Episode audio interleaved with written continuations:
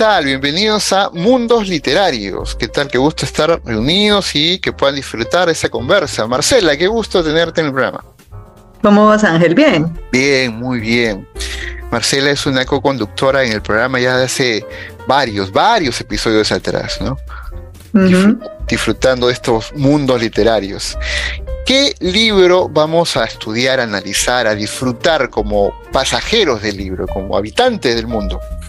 Bueno, lo bonito es que este libro en realidad es un compendio de tres libros y no cualquier compendio de tres libros, sino casi que la Biblia o una de las, uno de los documentos de los evangelios de la ciencia ficción. Estamos hablando de la trilogía de la Fundación, escrita por Isaac Asimov en el año 1952, si no me falla la memoria. O sea, una verdadera obra de culto para quienes gustan de la ciencia ficción. Así es, así es. Vamos a meternos en el mundo, el mundo de Asimov, ¿no? Habla de un personaje, Gal, creo que es el personaje, es el... No sé si estoy seguro que en este momento es el protagonista, pero me parece que sí, ¿no? Y Gal viene de las provincias alejadas del planeta principal del sistema del Imperio Galáctico, que es Trantor. Trantor, así es. Ok. Y cuéntanos esto, ¿cómo viajar hasta Trantor? Estás hablando de miles de planetas. Mm. Estás entrando al planeta principal, a la administración, a la Roma galáctica, ¿no? Sí. Oye, ¿cómo se llega a ese, a ese planeta? ¿Te acuerdas? Sí, es, bonito porque suena súper eh, como súper poético, pero al mismo tiempo suena súper simple. Hablan de un viaje a través del hiperespacio. Entonces imagínate tener desarrollado el viaje y eh, el viaje en el tiempo y el espacio a través de un canal hiperespacial y verlo como si fuera a montarse en un colectivo. Sí. Es más, será porque yo él lo describía como como se sentía como una sacudida que súper rápida, algo instantáneo. Entonces, si habrá sido un viaje, o qué, habrá sido, o habrá sido un viaje en el tiempo más que o sea, él sí habrá salido de donde estaba, porque si nada más se sacudió, eso habrá sido un viaje. ¿Vos qué crees? Eh, o el lugar vino a él, ¿no? Hay que romper esquema, ¿no? O el lugar vino a él también, también. O sea, él no se movió, simplemente todo, todo llegó al punto donde él estaba, como, como revertir el Big Bang. Cuando, cuando describe esto Asimov, yo literalmente lo capté a Gal como una persona provinciana que recién llega a la ciudad, a una ciudad, una megalópolis gigantesca, ¿no? Y, yo caminaba al lado de Gal y decía, sí, pues, o sea, debe ser alucinante llegar a una mega ciudad donde tiene estos elementos tecnológicos tan, tan desarrollados, ¿no? Y es más, hablaba hasta de tomar un taxi, ¿no? O sea, quiero ir a tal lugar, ¿no? Era, increíble esa, ese momento del llegar. Eso sí me pareció raro. O sea, haces un viaje hiperespacial para semejante distancia, pero allá tomas un taxi. Tomas un taxi. lo bonito era que, que sí, aunque el taxi también tenía sus detalles, porque eh, no era como, como nos toca a nosotros, que te montas en un taxi y alcanzas a ver un montón de paisajes y das vueltas y poder reconocer. Ah, te metías por un agujero en una pared. Era como, y entonces, y todo oscuro y cuando salías estabas en el destino. Entonces uno como... o sea, ¿qué tal que hubieras dado una dirección mal hecha? ¿Cómo haces para devolverte? Claro, no, imagínate. Oh, qué horror. hay que tener ahí, y ni siquiera dijo que utilizó un GPS y nada de eso. No, él se lo cruzó nomás. O sea, o tienes que saber muy bien las cosas desde el principio, o tienes que confiar muy bien en el conductor, así como no sé si eso pasaba en el Perú de antaño, pero en Colombia al menos mis abuelos me contaban que, cuando las personas en el campo por alguna razón estaban cansadas o, o me tomaban sus tragos, pues porque lo sabía, que tomaban sus traguitos de aguardiente, ellos simplemente se montaban al caballo y el caballo los llevaba, el caballo conocía el camino. Y ellos, ellos llegaban a la casa y no les importaba, pues porque el caballo sabe ¿Será que ese es el caso? Por más hiperespacial que sea, ¿será que el taxi era el caballo del entonces? Probablemente, ¿no? Probablemente. hay que considerar pues que el símil de tecnologías este, están dentro de lo, de lo posible, ¿no? En la imaginación, ¿no? La imaginación que tenemos ahí en Trantor. Otro aspecto que me he dado cuenta, o sea, el planeta actual, siglo XXI, nuestro planeta Tierra tiene alrededor de 9 mil millones de habitantes. Trantor habla de 40 mil millones. O sea, es una cosa enorme, gigantesca, ¿no? Y, que 1.400 millones de kilómetros cuadrados son la mera ciudad de Trantor. Imagínate. O sea, ¿cuánto es eso? 1.400 millones de kilómetros cuadrados son una sola ciudad que es solamente para la administración del imperio, burocracia hiperespacial. Ahora se ha visto, o sea, ni así, ni en esa de, ¿en qué milenio estaban? Era el 13.000, no estoy mal. No, perdón, eh, se me ha ido el audio. No, no recuerdo realmente en qué, este, en, qué año estaban, pero estaban bien, bien, bien en el futuro, ¿no? Sí, espérate, yo voy a, voy a buscar aquí. Ah, mire, estaban en el milenio, estaban entre el milenio 11.000 y el 12.000. Ah, ya ves, de la era todavía, Ajá, de la era galáctica, sí señor, súper importante. Y todavía había burocracia, o sea, tener una sola ciudad para la administración. Bueno, pues también considera Marce pues que son miles o millones de planetas, ¿no? Es un mega imperio, ¿no? Y que por, no sé si el término es correcto, que por milenios han tenido el concentración de poder constantemente dentro de Trantor, ¿no? Poder y poder y más poder, ¿no? En realidad. Acá aparece también un personaje, ¿no? Dentro de la historia que es Harry Seldon. El cuervo Seldon, sí, señor. ¿Por qué cuervo? Cuéntanos, ¿por qué cuervo? ¿Por qué le llaman cuervo?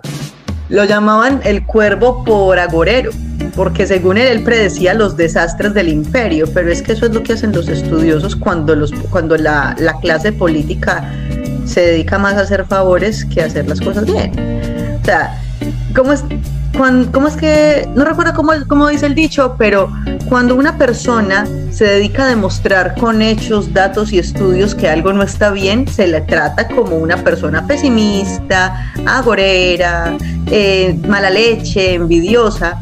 Y ese era el caso de este hombre, que estaba demostrando a través de la matemática que toda la historia iba a traer el colapso del imperio y como que a la gente no le gusta que le digan la verdad cuando está cómoda. Entonces, por eso le decían el cuervo, por agorero, por decir, oiga, eso va a terminar mal, eso va a terminar mal. Pero... Cuando, cuando leí el texto y hablaba de cómo se usan las matemáticas para entender un poco la psicología social, la psicología de masas, de conglomerados humanos, a mí me acordaba, este, este es un libro de Marcela, pues claro, pues, Marcelita está ahí detrás. Sí, de hecho yo pensaba como, o sea, me habría ese pedacito yo se lo voy a repetir a mis estudiantes, es que la matemática permite decir la verdad, o sea, la matemática no deja de decir mentiras y, se entiende en todos los idiomas. Entonces me encantó ver que en este libro eh, la persona decía, aquí no hablo de sesgos, la matemática está hablando, no soy yo. Y yo como, y es verdad, o sea, ahí uno tiene que decir, y él mismo decía, me duele, lamento lo que están diciendo los datos, pero según ellos esto va a pasar. Y uno como, o sea, uno cómo puede uno cómo puede decir como, ah, no, esto es una mentira suya cuando la persona está mostrando que está por fuera de sí, o sea, que se basa en, elementos que no son de uno y dice, vea, esta estructura lógica está hablando por mí. Yo digo, mm, pues intenta desbaratarla y no le da. Entonces es bonito porque este tipo de, que la matemática muestra que realmente uno puede decir la verdad cuando se acoge a una estructura lógica eh, por fuera, fuera de cualquier sesgo y que ha sido probada y, consolidada a lo largo de la historia. Entonces yo como que me sentí feliz cuando lo hice. Bueno, pongámonos en la escena. En una de las escenas que me pareció muy simpática, que es la de llega Gal a su habitación, está Seldon ahí.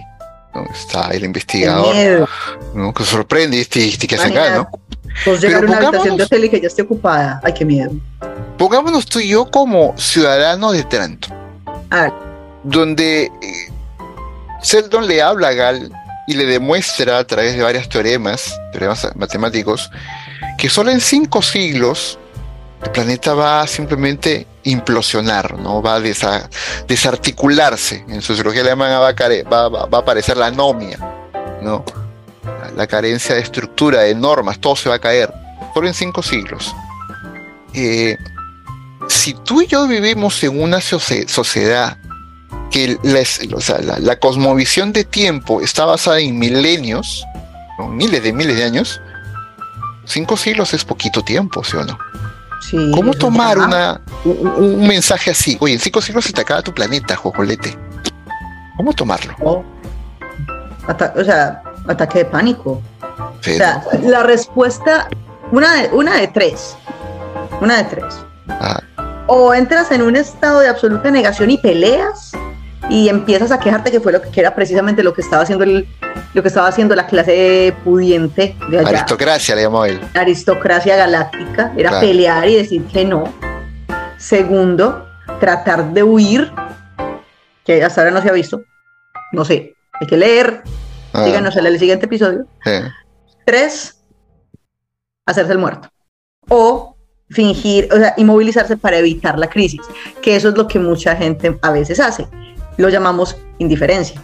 La gente, de algo nos vamos a morir, sigamos normal. Entonces, hay muchas, hay tres de esas posibilidades cuando uno no sabe cómo abordarlas. O sea, cuando uno está actuando desde, desde el miedo o por lo menos desde la mera respuesta visceral, tiene una de esas tres opciones.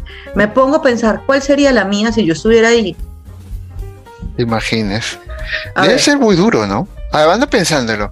Cuando yo estaba en esa escena, ahí tú, respondes tú, ¿ah? Estaba en esa escena, imaginaba 500 años parece un montón, ¿no? De nuestra perspectiva, ¿de acuerdo? Eh, pero en el contexto de Trantor, 500 años es muy poco tiempo para ellos, ¿no? Está a la vuelta de la esquina. Eh, y eso implica la caída de todo un imperio, de, miles de, planetas y de y toda una serie todo de... Lo que conozco. Y todo, de todo lo que conozco. ¿no? debe ser muy duro. Yo me imagino eso debe ser muy duro, ¿no? Sí, o sea, yo trato de ponerme los zapatos de una persona, de un habitante de Trantor, que solamente, que solamente ha visto esa ciudad a lo largo de su vida, que creció bajo ese esquema, y pensar en que todo lo que conozco todo por lo que trabajé, con lo que crecí, con lo que me enseñaron se va a acabar, yo empezaría a dudar del sentido de mi propia vida. Claro, claro. Y, justo... ¿Para qué? Justo amarraba esa última idea que estás planteando, ¿no? Empezar a cuestionar el sentido de mi vida y cómo podrían caerse todo lo que conozco. Pero los de Trantor vivía en un mundo como un iceberg, ¿no? Hacia abajo. era anecdótico bajo como. Tierra, madre. Estaba bajo tierra cuando, cuando empezó la escena de que yo subía, o sea, acá subía por el ascensor, ¿no? Decía, eh, deben ser edificios altísimos, ¿no? Pero no, estaba, ¿cuántos metros sobre el nivel del mar? 150 metros. 150 metros, ¿no? Sobre el nivel de la superficie, ¿no? O sea, estaban como topos, ¿no? O sea, hacia abajo han construido. Con razón él no había visto el cielo cuando salió del aeropuerto, porque no había cielo. Claro, no había cielo. Claro, acabo de darme cuenta, pues él salió y no había cielo. Y muchos vivían así, ¿no? Sin ver el cielo. Mm. ¿Tú llevarías a tu, a tu hijo hacia esa torre, como se da en el libro, que llevan a los niños dos veces al año nada más para que vean el cielo? Y algunos chillaban de miedo. Claro, cualquiera chillaría de miedo si lo llevan dos veces al año. Yo lo llevaría una vez a la semana por lo menos. Y se va conmigo. Claro, para que se acostumbre. Es que yo creo que ese, era como el ritual de la gente de Trantor que se parece a llevar a los niños para que le pierdan el miedo a la piscina. Mm. Algo así. Un niño desde muy pequeñito que salga, que mire lo que hay afuera, vuelva y entre, que conozca dos, que conozco eh, ese mundo, por lo menos ese, desde dos perspectivas, va a ser un niño que seguramente va a pensar, no solamente es esto, hay algo más. Y si hay algo arriba y hay algo abajo, ¿qué pasa si me extiendo hacia allá? Creo que es una, creo que precisamente por eso los llevan nada más como dos veces al año, para mantenerlos limitados y como gustándoles la parte de abajo, porque eso choca. O sea, salir de, un, de estar bajo tierra a un sitio con mucha luz, eso irrita. Entonces, ¿qué, ¿qué, estoy generando ahí? Un condicionamiento hacia la oscuridad para que no quiera salir, para que se quede donde está. Mira, a veces uno como, hay una madre, ahora que lo pienso, es que en realidad lo que estaba haciendo, lo que estaban haciendo las familias en Trantor era reproducir esos patrones de condicionamiento que los hacían tenerle miedo a lo que estaba afuera. Es cierto, es cierto. Y... Eh, lo, anecdótico, Marci, es que cuando uno está viendo eso y está como parte de esa ciudad profunda en la, tierra, eh, te acostumbras a eso, llegas a un nivel de costumbre donde ya no ves otra diferencia, ¿no? Y se hace un hábitus, ¿de acuerdo? Es como el olor de la basura, ¿no? Al comienzo tú percibes el olor y te, te genera hedor, te genera repulsión, ¿no? Pero después lo toleras y ya no lo sientes. Hasta que viene alguien fuera de tu entorno y dice, oye, esto apesta, ¿no? Sí.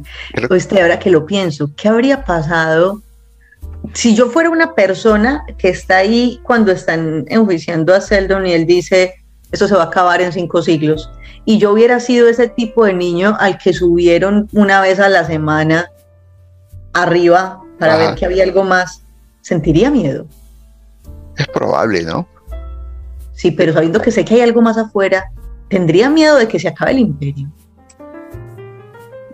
Yo, creo que, o sea, yo, imagino que uno debe sentirse tan, tan seguro del imperio y de la fuerza del, planeta y del, poderío que es, es, improbable que ocurra algo así, ¿no? Como la negación de los aristócratas, ¿no? O sea, estás hablando locuras, eres un cuervo, ¿no? Pues sí, es cierto. Pero también existe la posibilidad de que yo diga, bueno, si se acaba este imperio, o sea, si yo sé que por fuera de, este, de esta ciudad subterránea hay algo más, sé que hay un cielo, sé que hay una luz por allá que es blanca y no me deja ver nada, pues porque decían que la describían como blanca. ¿Será que hay algo más, más allá de esa luz? ¿Será que si se acaba este imperio habrá otro? ¿Será? Y si lo encuentro, ¿será que esa persona que tiene esa idea en la cabeza cuando escucha, es que esto se va a acabar en cinco siglos, sentirá pánico porque va a perder todo lo que conoce o por el contrario dirá, pues entonces busquemos otra opción, en lugar de entrar en pánico. ¿No crees? Claro, no, claro. Un ciudadano de Trantor, un niño, no, ¿cuál sería el gentilicio ahí? No me imagino. No, sé, pongámosle trantorianos mientras averiguamos lo contrario. trantoriano. Un niño trantoriano, ¿no? ¿Te imaginas viviendo eso? Yo, creo que va a depender mucho de la forma, la educación que ha tenido, ¿no? Y en qué psicohistoria está viviendo, ¿no? ¿Qué narrativa psicohistórica ha vivido? Por utilizar los términos del libro. Exacto. Ah, está, ya. Estás en el punto. O sea, ya. Estás más metido en la historia. La, suena bonito, ¿no? La narrativa psicohistórica. Ah, suena como título de artículo para, para Futuro Hoy. Claro. Y, dependiendo de esa narrativa que ha vivido él o ella, pues entenderá la vida, o sea, el, el del imperio como una oportunidad para encontrar nuevas formas de vida, nuevos eh, lugares. O, todo lo contrario, ¿no? La destrucción de su propio imperio, pues generará también esa angustia de, de vacío, ¿no? ¿Y ahora qué hay? Ya no me va a quedar nada, ¿no? En realidad. Sí, es posible, ¿no? Dependiendo de esa de esa psicohistoria que ha habido, ¿no? Me la importancia de las matemáticas ahí, ¿no? Para entender matemáticamente las conductas de enormes conglomerados, ¿no? Y cómo se mueven. Y mira lo bonito que es mostrar la relación de una ciencia exacta como la matemática, cuán vinculada está con las ciencias sociales, o sea, el que piensen que es que la, que la historia está por allá, que las ciencias duras, que las ciencias son ciencias. Y me encanta que ese libro lo muestre así. Aquí estamos trabajando con estructuras de pensamiento que reproducimos en, nuestro, en nuestra dinámica social. Entonces, el ver que se compaginan de manera orgánica y no con las etiquetas que nosotros ponemos por pura gana de molestar la vida, digo yo. es, es, es, genial. O sea, que pueda decir, esto le da todo el rigor al análisis eh, psicológico, sociológico, histórico, político, y muestra que no es simplemente algo de opiniones, sino que realmente es una construcción que trae consecuencias en el tiempo y que se pueden predecir. Ay, me encanta, me encanta, me encanta. En el año 52. O sea, para volver acá a la Tierra, nuestro contexto histórico, está hablando de un libro escrito en el año 1952, ¿verdad? ¿Hace cuánto sí? ¿Hace cuántas décadas atrás? ¿no? Que pone estos temas en relieve. Entonces, hemos encontrado a Gal, hemos encontrado a Jerry, o Harry, creo que se llamaba el otro personaje, ¿no? Sí, ese personaje me cayó mal desde que lo conocí, desde que ¿Era apareció. Espía? Yo lo entendí como espía. Era un espía. Sí, él era, fingió ser amable, pero era porque venía siguiendo a Gal, así como en 1984, con lo de la tienda que estaba por allá, que el tipo supuestamente era un vendedor todo amable, que le rentó y mentiras que era un oficial. Claro. Cuando son muy amables, cuando, son, cuando se trata de gobiernos totalitarios como ese, si son amables, sospeche. es cierto, es cierto. Bueno, vamos a seguir explorando los mundos escritos por Isaac Asimov en esta trilogía de la Fundación. Solo hemos abierto, solo hemos abierto la puerta, estamos husmeando recién en ese, en ese nuevo mundo. Hemos abierto la puerta, estamos mirando y estamos por entrar y esperamos que nos acompañen en un siguiente, siguiente momento. Eh, recuerden, recuerden que estos episodios van a estar siempre eh, manejándose cada cierta semana. Nosotros vamos a ir avisando y espero que nos puedan seguir acompañando. Palabras finales, Marcela. Palabras finales, léanselo. Está muy chévere. O sea, de verdad es, bonito porque, porque se, siente, se escribió en el 52 o se publicó en el 52 aparentemente está en el futuro, pero se siente muy de ahora. Entonces creo que cualquier persona que lo quiera leer no lo va a sentir como ajeno a su vida, o sea, lo va a sentir como algo que podría estar pasando en este momento. Listo, nos vemos en el siguiente episodio. Bye bye. Chao. El mundo avanza, cambia. ¿Quieres comprender y vivir la experiencia del cambio? El Centro de Capacitación SSH de la Sociedad Secular Humanista del Perú te propone avanzar a ese cambio a través de sus escuelas. Escuela de Filosofía, Ciencia y Tecnología, Escuela de Habilidades para la Investigación, Escuela de Innovación Educativa, Escuela de Humanismo Secular y la Escuela de Cuarta Revolución Industrial. Expande tus capacidades. Estudia con nuestros cursos virtuales. Más información en centrocapacitacionssh.org.pe.